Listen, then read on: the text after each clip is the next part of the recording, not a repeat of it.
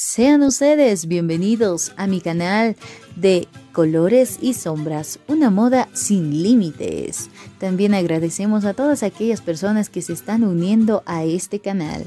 Y bueno, si tú lo estás escuchando, no te lo puedes perder de los siguientes episodios. El día de hoy vamos a estar hablando sobre las polleras multicolores pero destacando el valor del oficio, el oficio de la mujer que lo emprende, lo elabora y nos va a estar explicando ¿no? a través de su historia cómo es que ella logró realizar estas prendas de vestir para la chola paseña o mujer de pollera. En la ciudad del Alto actualmente se cuenta con el consumo de la feria popular más grande e importante, del país en sí es la feria 16 de julio, donde la población puede encontrar todos los objetos que necesita sin discriminación y con gran variedad de productos que van desde lo nuevo hasta el medio uso y para todo tipo de bolsillo y en toda marca para el cliente.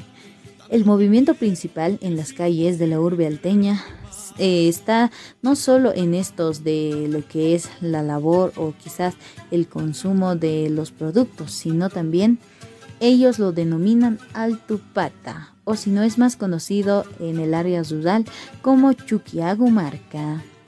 Este movimiento laboral también se puede observar en las laderas de la ciudad, tal es el caso del distrito de la zona Bautista Saavedra, donde observamos a doña Beatriz elaborando polleras junto a su hija Silvia. Y también, antes de continuar, vamos a definir o qué significa el término de la pollera. Es una prenda de vestir, principalmente femenina, que consiste en una tela que se ajusta a la cintura y cubre las piernas o parte de ella. El término pollera se entiende en el latín, concretamente en la, palabra puyarius, que se deriva a su vez en puyos. Se definía a las crías de los animales, ejemplo, el pollo, el más habitual que se refiere a una prenda de vestir que se utiliza sobre todo en las mujeres. La pollera, en tal sentido, es la falda que cubre las piernas a su totalidad o gran parte de ellas. La señora Beatriz actualmente tiene 48 años de edad. Ella vive en la provincia Murillo. Emigró a la ciudad del Alto desde sus 15 años y empezó a dedicarse a vender polleras a los 19.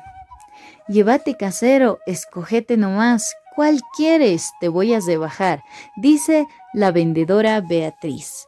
A su, a su edad, ella buscó una oportunidad para el trabajo laboral y para una mejor vida para sus hijos. Ella era una empleada doméstica, pero al transcurrir los años abrió este negocio, el cual ella se dedicó y con lágrimas en los ojos nos cuenta su historia. Salgo de casa sola a las 5 de la mañana a vender los jueves y domingos a la feria 16 de julio. Con frío, con lluvia o con sol, debo ir a vender, a ganar el pan de cada día, para hacer estudiar a mis hijos. Generalmente retorno a mi casa a las 9 a 10 de la noche, porque es mi única fuente laboral. Mi esposo trabaja de ayudante de albañil, pero sin embargo no gana mucho.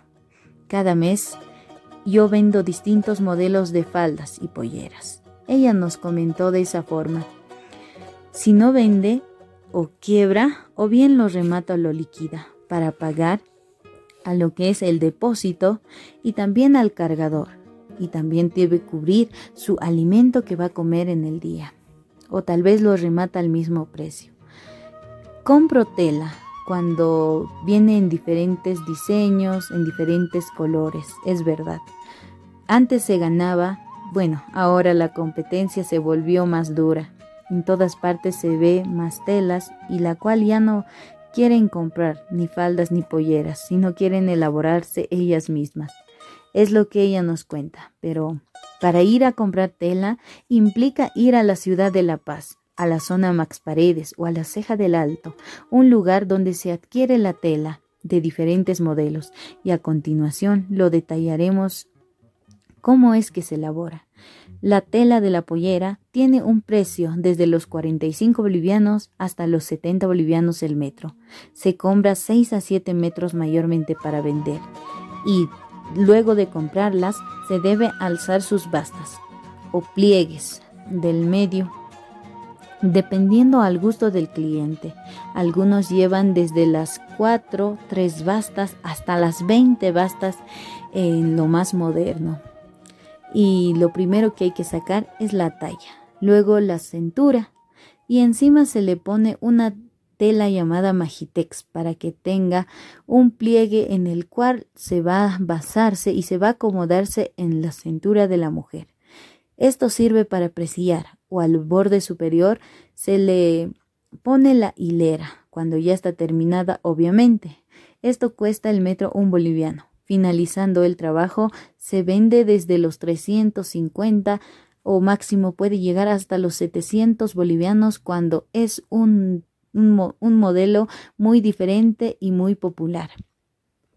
Los materiales para la elaboración de la pollera es la tela, la popelina, el magitex, el hilo, la hilera. Y la ropa de trabajo que se utiliza es un mandil, un dedal, una aguja, una tijera, una máquina de costura y un poco de alfileres muchas veces. Esto se mueve a base de la economía. Es lo que está en nuestro departamento. Desde las primeras horas hasta las altas horas de la noche es considerado como la economía formal e informal, con la cual se lleva el pan de cada día a los hogares. Muchas personas comerciantes de esta labor que realizan la pollera, que realizan la falda, para fraternidades, para comparsas, para prestes, para matrimonios y también para vestir en casa o quizá para salir a diferentes lugares, son los que cuentan la historia, a veces dolorosa, otras veces nos cuentan los peligros en los cuales ella sale a vender. Muchas veces ellos venden la pollera, pero no solo al venderlas reciben la plata de verdad, sino reciben los falsos por aquellas personas inescrupulosas. Eso es a veces lo que para ellas es dolorosa. Tanto trabajo para nada. Y es muy peligroso. Y este esfuerzo, ¿cómo es valorado?